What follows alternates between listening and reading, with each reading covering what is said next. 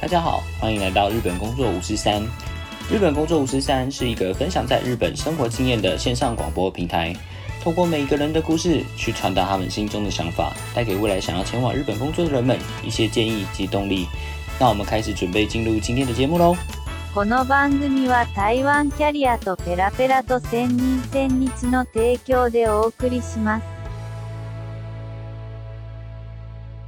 Hello，大家好， 欢迎来到今天的日本工作五十三，我是今天的主持人 Chris。我们今天找到一位很特别的嘉宾，那这个特别的嘉宾上一次跟我有在其他的研讨会上面有没有认识到？那我觉得他很特别，也很可爱。那我我们来欢迎 Peggy。Hello，大家好，Hi，Peggy，今天好吗？今天还不错，日本变蛮冷的，大概十一二度，觉得有点想家了。刚才讲到十一二度这个温度啊，在台湾来说的话，应该就是一般来说，我们有点像是那种一月的时候，然后大家都会开始往外面跑去吃火锅，是吃什么姜母鸭，还是吃那种就是大火锅那种感觉？你们那边呢有这样的想法吗？或习惯？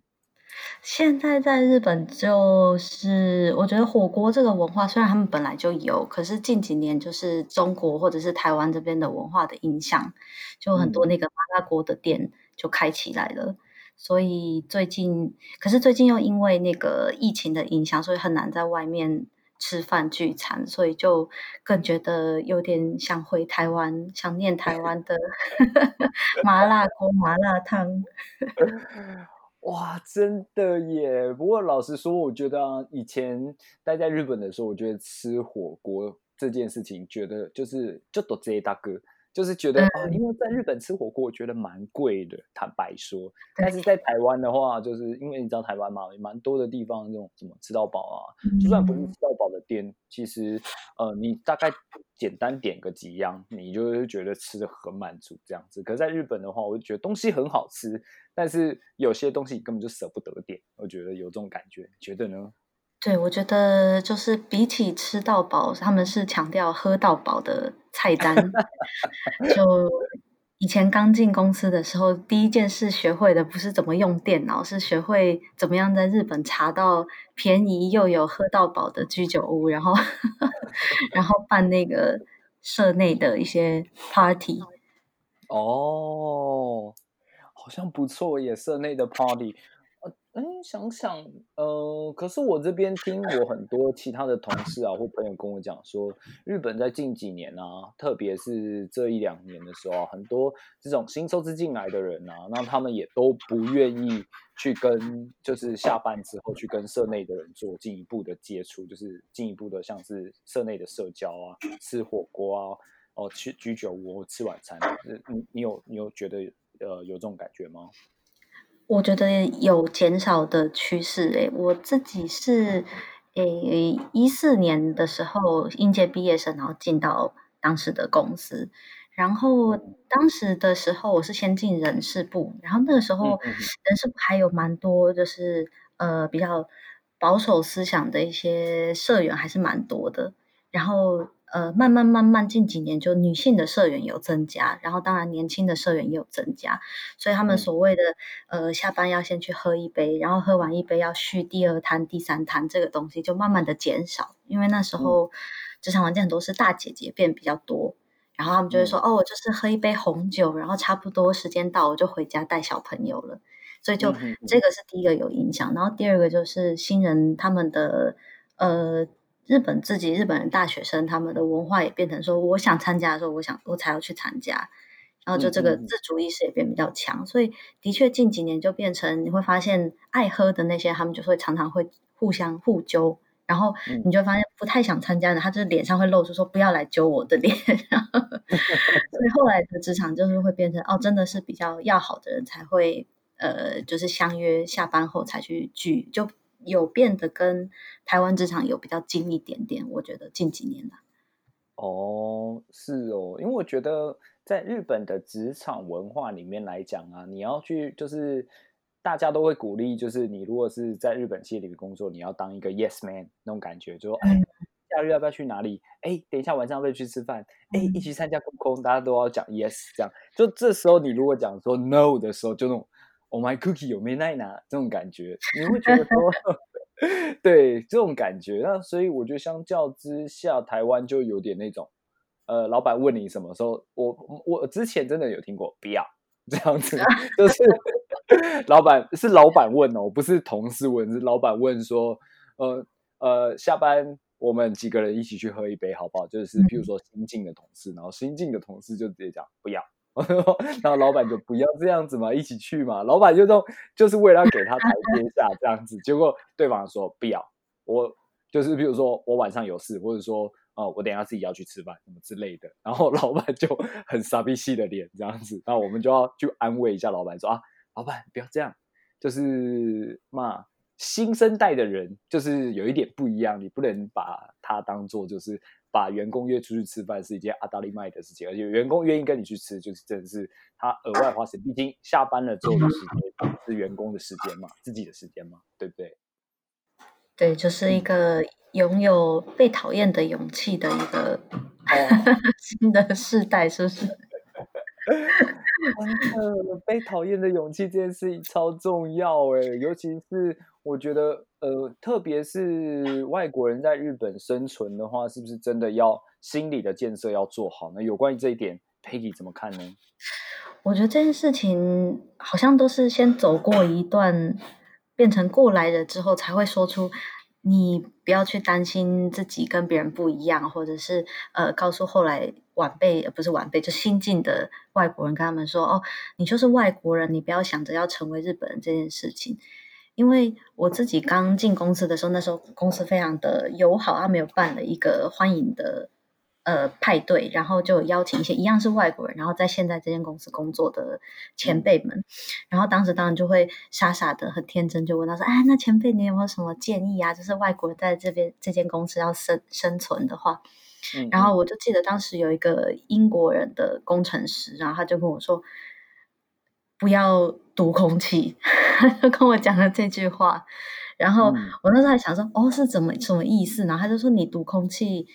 你又第一个就是你也不是日本人，然后你不需要去成为日本人，这是第一个。然后第二个就是你既然是外国人，你就要适时的利用你的优势去呃呃帮助你自己的业务的推进，就不需要去跟别人走同一套。所以就像刚刚那个呃公司的这种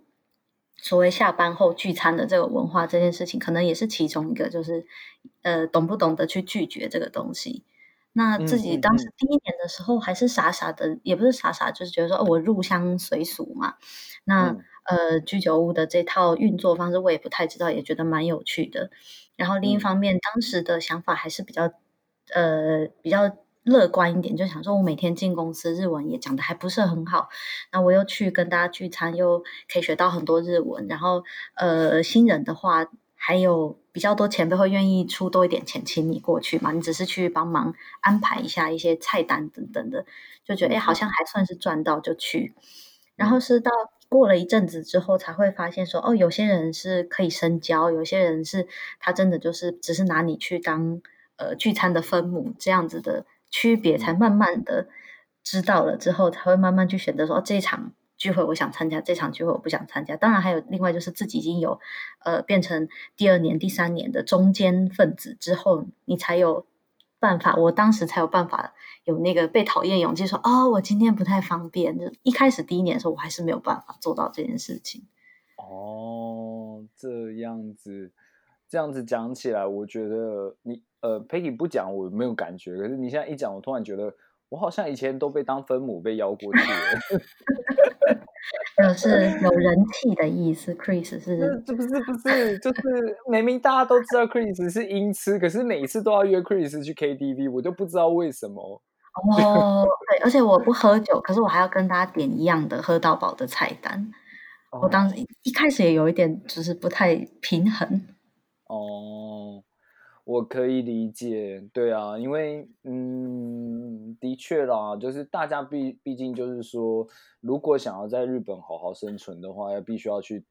懂得去读这个空气。但是我发现最近也有慢慢的有一部分的人里面主张说，你本来就是要你本来就是外国人，你要利用外国人的优势，而不是用日本人的优势。因为你如果去读空气变得跟日本人一样，那你就已经失去做外国人的就是你的特别的地方，反而就跟其他日本人没什么两样了。我觉得这中间的这种平衡的拿捏是一件就很困难的事情诶。那当初在就是尤其是刚到日本的前几年的时候，是怎么样在职场上就是呃去慢慢的去摸索出来这种。刚刚你讲到的一些，比如说职场上面的技巧，或者说职场上面的呃，我相信台湾、日本一定会有一些什么拍戏啊，或是怎么政治斗争之类的，是怎么样去进入这个呃，让自己开始慢慢适应这样的生活呢？呃，我觉得回首我个人的经验的话，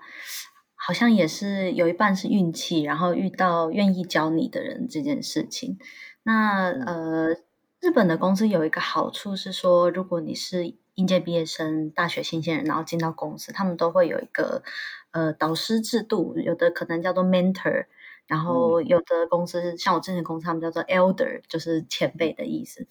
然后你一个新人，他都会配给你一个呃指导你的。前辈，然后有点像大学的时候，我们会有那种家爸妈，有没有？他会 告诉你说，你书要在图书馆的几楼买，这种 很小的事情。对，然后日本公司也大部分都会有这样的制度。那嗯，我自己刚进公司的时候，就遇到一个人还不错的呃前辈的社员，那他自己待过行销部门，然后业务部门，那他后来被调到人事。所以他就会告诉过我很多说，哎，其实人事部门现在的氛围是这个样子。可是如果你是去哪一些部门的话，他们的做事方式又很不一样。他就会跟我讲一些这种，有一半是讲讲讲他的呃八卦或者是他的辉煌的历史，但是有一部分他就是很认真的在教说，呃，你对哪一些部门，呃，如果有需要跟他们开会的时候，你找这个人会比较快，或者是说，嗯，你用。呃，打电话或者是用什么什么方式到哪一个地方，这样子，呃，有这个路径的话会比较快，他就会跟你讲一些这种事情。然后渐渐渐渐，你才会知道说，哦，原来你去建立，呃，特别是在大的公司里面建立公司外的人脉，当然是如果做业务非常重要。可是我后来才发现，就是建立公司内部的人脉这件事情变得。呃，以我当时作为一个新鲜人，然后进大进到大公司来说，变得很重要的一个求生技能。所以有一点回到刚刚那个要不要参加聚餐这件事情，我觉得有一部分要呃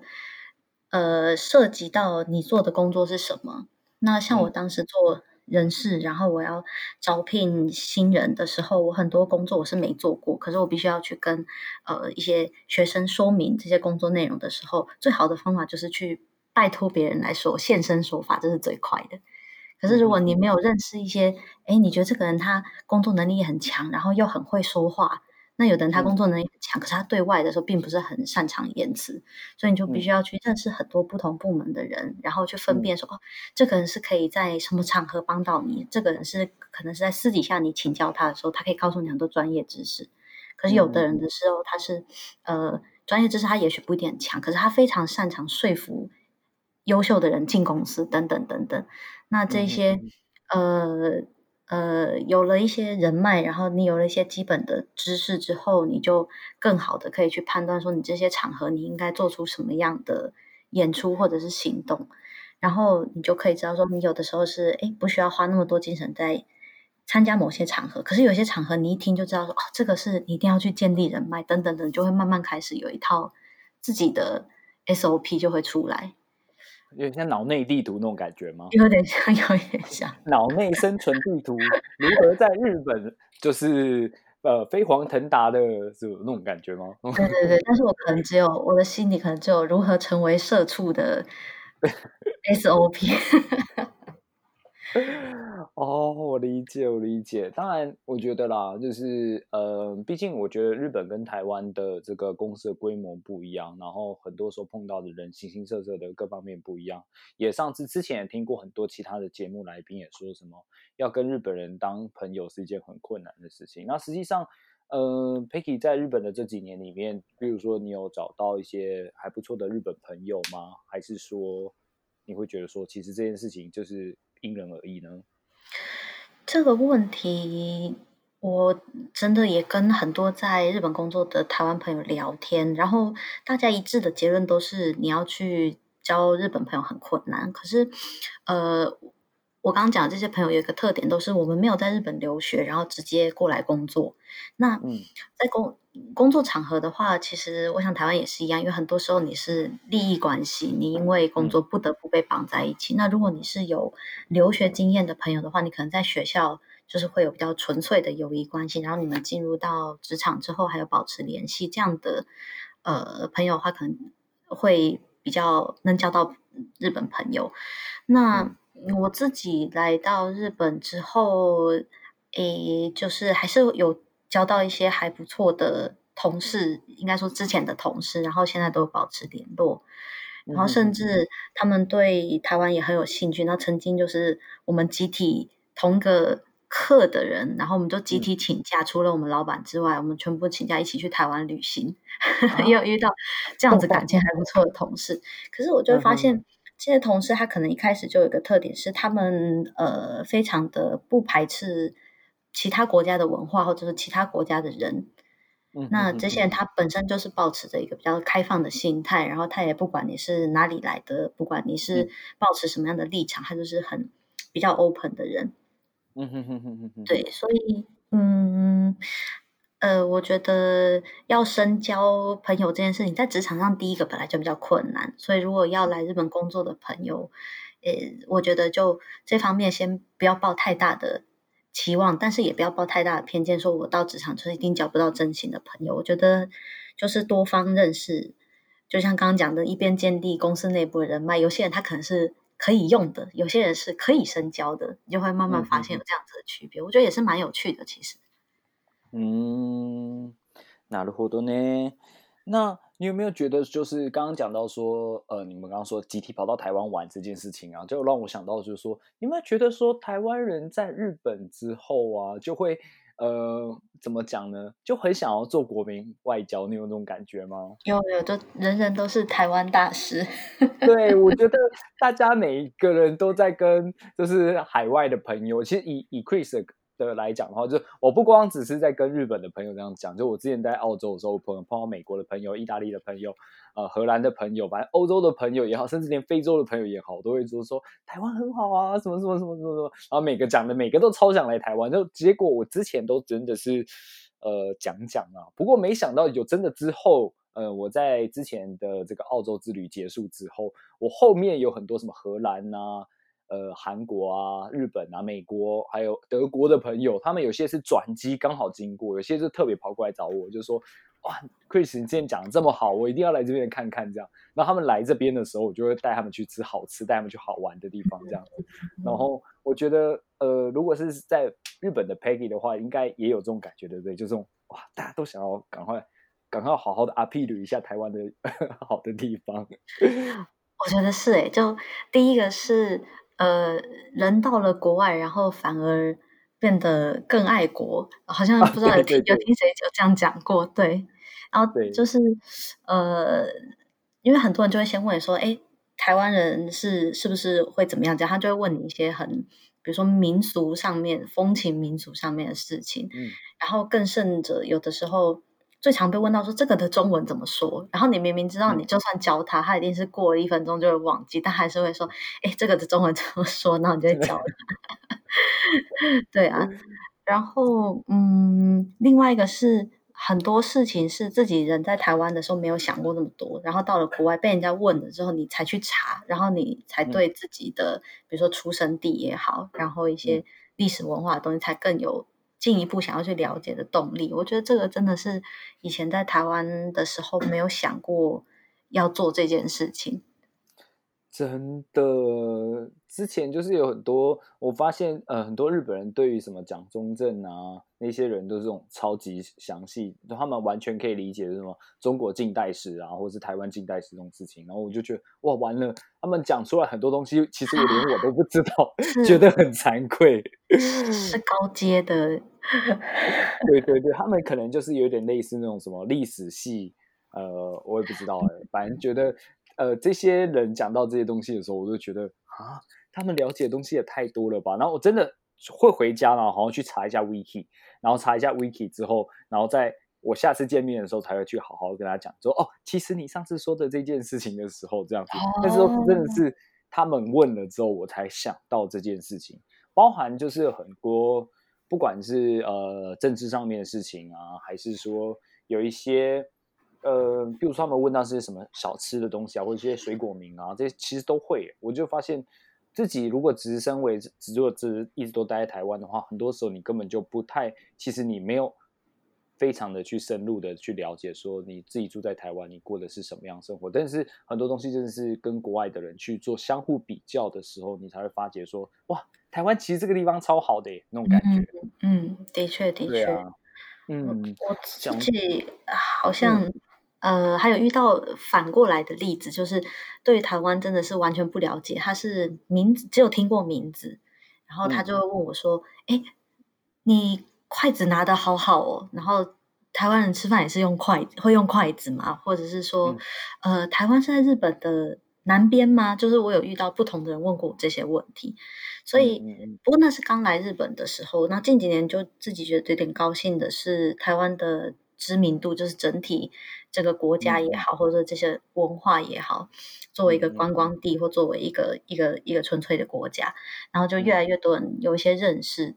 这件事情本身，在日本作为在日本的台湾人，其实还蛮蛮骄傲的。就这一两年，特别是，嗯，真的，我觉得以前我在日本打工的时候啊。然后就是我之前在别集里面，我有分享过这件事情，就是有一个泰国的客人来吃东西，然后但是他不知道怎么点餐，然后我们的老板就叫我，呃，同事跟老板叫我去跟他点餐，因为他不会讲日文，也不会讲英文，这样。我就说他是泰国人，他说对啊，你也不是你也不是泰国人吗？我就讲嗯，我是台湾，不是泰国，就是听起来都是 Thai 嘛，对不对？就是 Taiwan 跟 Thai 这样子，他们以为我是泰国人，所以我跟他们相处了半年，就是我的其他同事他们都一直以为我是泰国人。难怪我那时候在想说，奇怪为什么有时候我进公司的时候他们会跟我讲萨瓦迪卡，但是我以为那只是一个笑话而已，所以我一直跟着他们萨瓦迪卡。原来是他们一直误认为我是泰国人，就是对对对，所以就我的确啦，尤其是在三一一之后，日本人跟台湾人之间就是有越来越多深厚的友谊这件事情，我有深感到其中。对对对对，话说回来，Peggy 当初是为什么去日本啊？哦，讲到这个，就是我有一个正式的在面试用的理由，跟私底下的比较真实、人性化一点的理由。哦，那我听我听真实版哈。哦，我们现在不是在面试。对对对对对，面试的大概两句话就可以讲完。就是以前做研究的时候，有参考很多日本的文献，然后就发现日本企业这几年。非常的有变化，不管在雇佣制度上面，或者是全球化上面，所以就说我想要体验这样子的企业的变迁的过程，所以我想要来日本工作。哇，这是三十秒的哇，这个理由讲的蛮厉害的，对吧？对，然后哎呦，对，就是立马采用这样子。对对对对对对，就是 OK 模范生版本。然后实际上的，呃，另外还有一半的很大的因素是自己在研究所最后一年的时候，的确我真的参加了一个台湾日本交流的活动，然后也有受到很多文化冲击。但是里面最大的冲击就是我认识我现在的老公，然后就是他是日本人。哦，什么？又是个开挂的。哦，OK。对，就是回到 Chris 开头讲的，就是有很多台日。情侣的这这个这个 pattern 这个模式，对对对，哇，我们大家都很关心诶。其实老实说，我以前到现在，嗯，我看一下哦，在我周围结婚的所谓台日，不管是男生女生的朋友里面，这样加加减减加起来大概十几对有吧？嗯，有吧？嗯，差不多。那当然中间分手的也有，分手后来又结婚的也有。对，那我们。现在就是大家都在看这些事情，我相信现在有很多台湾的观众里面，或是在日本的观众，大家可能周围也不乏会有，比如说日本的男朋友或日本女朋友之类的。那实际上要到底要怎么样才可以走到最后一步呢？这一个其实大家都是心里有很多很多疑问，可以顺便问一下 Peggy，后来是怎么样透过了什么样的过程，然后到最后才才可以步上正轨呢？这个虽然第一个还不知道会不会脱轨，对，就是简单来讲，我们现在结婚，呃，我是二零一，哎，我几年结婚？我结婚四年了，对，我想起来了，对，然后呃，在那之前是有先我来日本工作之前，有先远距离一年的时间，然后其实，在那一年我刚好是面临研究所毕业，然后要不要继续呃进修念博士班，跟呃要不要找工作，这是第一个，然后因为认识了这个交往对象，就变成了那我要不要在日本找工作这件事情，或找工作或念书，就变成另外一个考考虑的选项。那在那之前，我是真的没有想过说，我人要离开台湾，离开我的父母，到另外一个国度去生活这件事情。所以，呃，也是非常的突然，就呃，在认识了之后，然后先保持一段线上的来往，然后有一天，他就呃，对方就飞回飞到台湾，说我要再去台湾玩一次，然后他就告白了，然后 就决定在一起。对，所以就有了刚刚讲那段一年的先远距离恋爱。然后在那远距远距离过程当中，还好，因为台湾跟日本只有一个小时的时差，所以倒不是很大的问题。我觉得比较大的问题还是说，呃，两个人的下一步要怎么怎么走。特别是当时他是比我早班毕业半年，他先在一间公司工作，那当然是在日本。所以，呃，那我当时也是真的没有想很多，说好啊，那不然我在日本找找看奖学金或者是工作。呃，能不能找到？结果就，呃，我就花了一个暑假的时间到日本的东京，然后就找了一个 share house，就租了一个月，然后就开始投履历，就是经历了很多呃，大家都传说中的就职活动，就丢了大概三四十家的履历。然后其中会挑暑假的另外一个原因，就是因为有非常多在国外留学生长的日本人，他们会挑暑假的时间。回到日本找工作，那呃，如果就是有有在关注日本就职的话，可能会知道东京有一个所谓 Summer Career Forum，就是一个针对双语人才的一个就职活动。然后当时我这个老公就说：“哎，那不然你要不要试试看？反正他们就是 Welcome 所有的双语人才，那你就试试看。”然后就好啊，然后就来投履历。结果来了之后，呃。结果论就是有找到一间不错的公司，然后大家也都很祝福，所以我就搬到日本。但是在那过程，我就会发现，呃，那当时二零一三年的日本虽然有号称说他们要全球化这件事情，但他们当时还是比较着重在于是有海外经验的日本人，然后希望他们可以进到公司，给公司带来新的气象，而比较不是呃希望会讲日文的外国人进到公司来改改造公司。那一直到今这一两年之后，我觉得日本才有再更开放一点点。嗯嗯嗯嗯，对，所以嗯，哦，你的意思是说，之前的话他们是希望有外语人才，但是他们还是希望呃有外语人才的日本人，等于说在海外工作或者在海外读书的日本人。可是现在他们就开始有比较积极的去采用，就是住在外国的外国人这种感觉吗？呃，对，就是渐渐的往外面去开放，对呀。所以回到刚刚 Chris 讲说，从恋爱到呃，就是进入法律登记，成为 法律上的一家人，这个我觉得真的就是一部分也是机运。说，因为我有找到日本的工作，然后有办法定居下来，呃，然后我有自己的呃所谓经济上有自主的。活动，所以有办法支撑到现在第来日本第七年。不然的话，其实结婚之前，我隐隐约约有感觉到我婆婆对我是有点不太信任的。哦，因为是外国人的关系吗？我觉得第一个是因为是外国人，而且他从他儿子的说辞就是说，哦，我去台湾的时候认识一个女生，然后她现在要来日本工作，然后。呃，之后我可能会想要跟他结婚，这样谁一听都会觉得很有点可疑啊，很像那种就是哦哦，对啊，我的理解，如果身为呃父母的话，会觉得这个听起来也太可疑了吧？就是 不知道是哪里来的那种杨幂 king 还是什么那种，对对对对，那也不知道做什么工作，对，对对对，哦，这样子，那在实际上就是。呃之后开始谈恋爱。当然我相信就是谈恋爱到，然后后来到了日本，然后在日本找到政治工作。那那其实呃，比如说以感情跟工作上面之间，会不会实际上呃有很多呃两个人之间有很多的分歧呢？还是说其实意外的就是在一开始就比想象中的还来的顺利呢？哦，呃，很多意见的分歧或者是冲突，其实当然是都有发生过。我印象比较深刻的就是刚来日本，呃，可能很多之前的那个来宾有分享过，就是在日本找房子这件事情，其实还蛮困难的。那他困难的点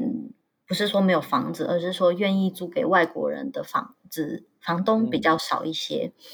嗯，然后我自己就常开玩笑说，好像开放给宠物入住跟开放给外国人入住的差不多这样。哦，对对，日本这一点很严格哎，就是养狗养猫的，不管你是养什么，反正就是这个很严格。嗯嗯，对。然后对于一个土生土长的日本人跟他的家庭来说，他们没有办法理解这件事情。他觉得说，哎，你房子就是先去挑你想住在哪里，然后去找，然后就签约啦，这么简单的事情。那呃，虽然日本的房租房租房有一个所谓保证人制度，那你可以花钱去请保证人公司当你的保证人，他们就觉得，哎，那你花钱就解决啦。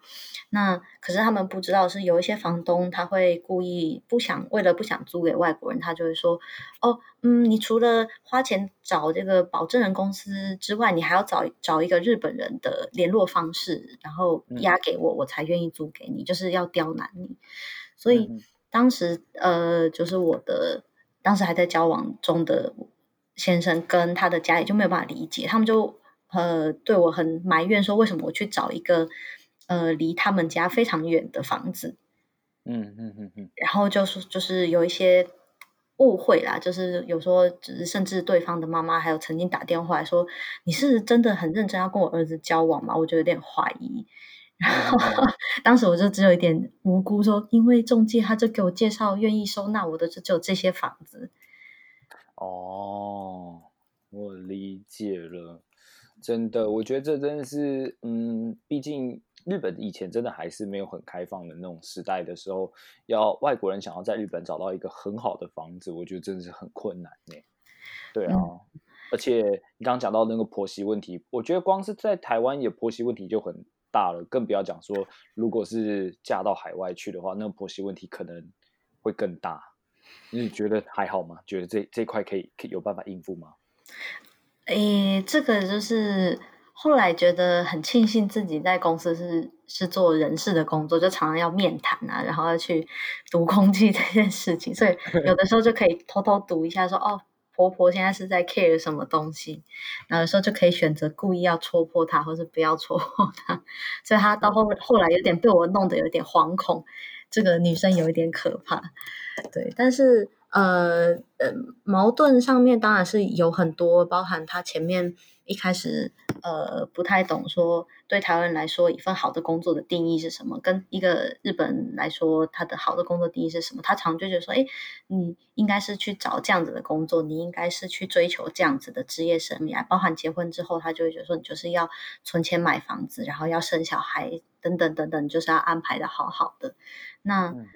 呃，这个的话。到后来，慢慢慢慢就从不同文化之间的矛盾变成不同世代之间的矛盾，所以最近这几年有觉得，诶还好，就是变成是儿子跟妈妈之间的战争。那前面的话比较多的是因为跨越的文化跟国界这件事情的不信任，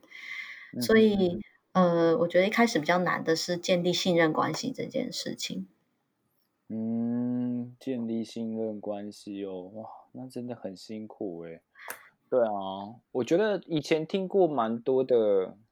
嗯，我的朋友跟我讲的一些事情里面之后，我觉得就真的像是 Peggy 讲的部分，我觉得有时候不是外国人跟日本人的想法不一样，而是就是世代上面的不同，所以很多东西想法上面或立场上面的落差就很大，所以一开始就是。哈纳西尼阿瓦奈就真正就两个人之间的立场完全不同的时候，不管怎么说，到最后的结局都不会是自己想要的。嗯嗯嗯嗯，嗯，对啊，那哇，那这样子在日本待了这么长一段时间里面，有没有觉得呃什么让自己觉得印象很深刻的事情呢？印象比较深刻的事情，或是开心的事情呢？开心的事情，在这么寒冷的秋叶，等一下我要想一下。对，就是呃，比较开心的，嗯，刚刚有提到说近几年，我觉得感受到日本人对于台湾这个地方的印象跟好感度渐渐增加这件事情，这样讲会不会好像有点太自以为是？就觉得 这几年最开心的？哦，不会，不会，不会，不会，不会，我觉得这一点很重要，这一点超重要的，对，对，然后。呃，也包含说刚刚提到，呃，就是公公婆婆对于我，对于我一开始是一个台湾人，台湾人是什么样的人，他们一开始也不知道。然后渐渐渐渐这几年有一些比较正面的媒体的报道也好，或者是有一些比较突出的国际上突出的人物，然后他们就慢慢知道说，哦，台湾这个地方跟其他的亚洲国家是不一样的地方，他们会慢慢认知到，然后。呃，我的婆婆还有特地去学中文，真的哦，她就去报那种类似类似社区大学的 中文课，对，然后她就会看到我，就会对着我说牛奶牛奶，就会去写一些 新学的单字等等，对，然后再加上刚刚提到说有认识一些日本人，可是他对台湾有兴趣，愿意到台湾去旅游。有认识到这些台日本朋友这件事情，也让我觉得，呃，慢慢觉得哦，在日本生活其实真的是有成，还蛮有成就感的。对呀，真的哇！那如果是这样的话，那就是如果是 Peggy 作为 Senpai 作为前辈来说的话，你会给予一些就是呃未来有想要去日本工作的一些台湾的伙伴们，有没有给给他们一些什么样的建议呢？呃，就是每次被问到这，都会觉得有一点诚惶诚恐，不敢当的感觉。那呃，我每次回答这问题的时候，都是会站在如果当初我可以跟好几年前要来日本之前的我，可以给一些建议的话，我会怎么想？那呃。第一个就是说，我自己当时在台湾，虽然我不是专攻日文系的学生，但是我有在学校有修日文课。然后在日本工作的时候，我就是觉得，哎，我要活用我的外语能力，不管是英文、中文或者是日文。那可是我自己来到日本工作，曾经非常挫折的一件事情，就是被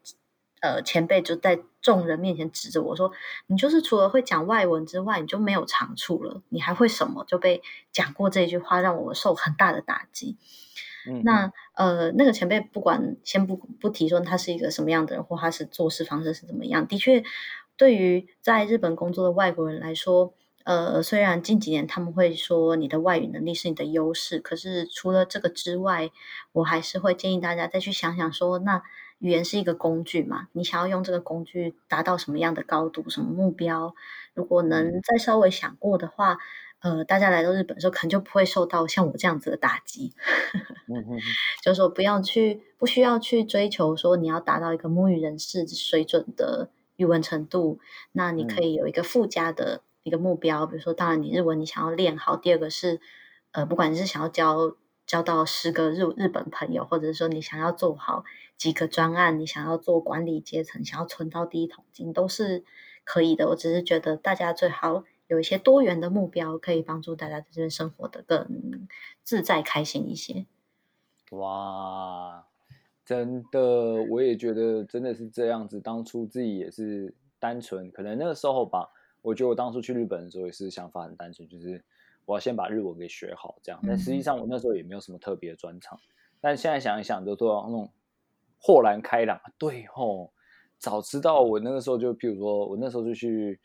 呃，去写写一些什么城市之类的啊，还是怎么样？然后这样的话，考完搞不好到日本的时候，就会让人家觉得说，哇，这个外国人不但会讲日文，会讲英文，还会写城市的那种感觉。我觉得那感觉应该是不不太一样。对啊，哇，真的，对啊。那今天很谢谢 Peggy 带给我们这么多精彩的事情，不管是这个台湾的国民外交呢，还是日本的婆媳问题呢，还是价值观，还是这个刚刚讲到的从在日呃建立社内人脉这件事情，我觉得对于台湾的观众都是很受用的一件事情。希望改天我们再来录一集有关于呃偷偷哎你要怎么讲？我想这样，诶如何建立台湾人的？比如说社内关系什么之类的，这种你觉得？哦，我觉得非常的不错。对对对，或是我们下一次干脆跟就是跟 WIJ 这边提议一下，我们来就是做台湾只有台湾人可以参加，日本不能参加的这种，对，这种秘密研讨会，如何在社内提升你的社交地位之类的，这样子。哦，这个非常的重要，我很想学。